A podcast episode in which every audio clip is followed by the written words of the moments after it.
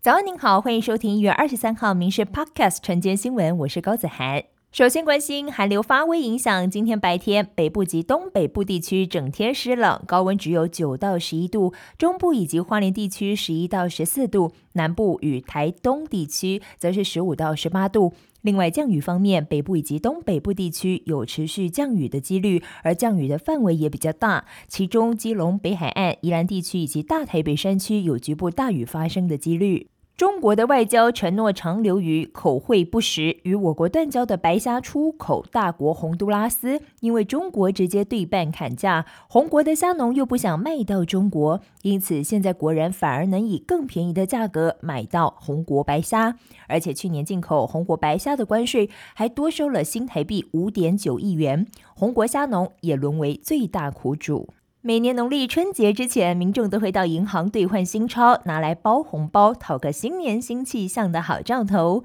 央行宣布，二月一号到二月七号，一共五个营业日，可以到七家公股银行以及中华邮政临柜办理。如果使用 ATM 的民众，在二月一号也随时都能领取。主计总处昨天公布，去年十二月失业率百分之三点三三，也创二零零一年十二月以来的同期新低。人数增加主要集中在服务业，主要原因是因为疫后复苏带动服务业需求回温，年增十一点二万人。其中则是以住宿与餐饮业增加最多，制造业在去年仍然减少一点一万人，主要原因受全球景气趋缓、出口表现不佳影响。虽然服务部门以及工业部门的表现不同，不过整体而言，就业的情势趋于稳定。即时工会投票结果出炉，以百分之九十九的超高同意率获得合法罢工权。长荣分会寄出最后通牒，不排除春节期间发动罢工。尤其长荣分会的会员有高达七成五都是非长途航线的机师，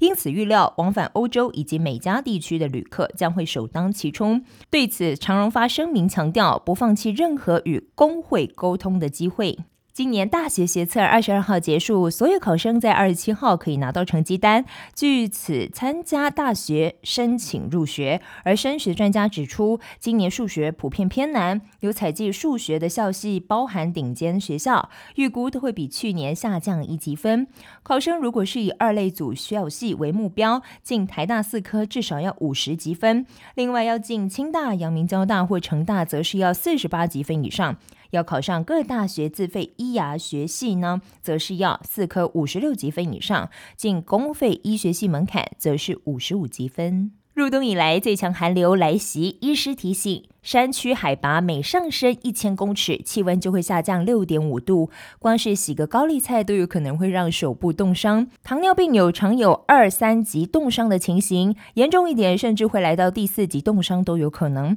也呼吁民众要适度做好保暖工作，否则容易冻伤而不自知，让情况更加严重。另外，如果使用电毯来保暖，也要注意哦，避免发生烫伤。长庚医疗财团法人与国际药厂签署临床试验 MOU，合力推动早期临床试验，针对包括广泛性的小细胞肺癌以及别称贾伯斯癌的神经内分泌肿瘤等等，携手加速药物研发进程，希望可以造福更多的病患。以上新闻由民事新闻部制作，感谢您的收听。更多新闻内容，敬请锁定下午五点半《民事 Podcast 晚间即时新闻》。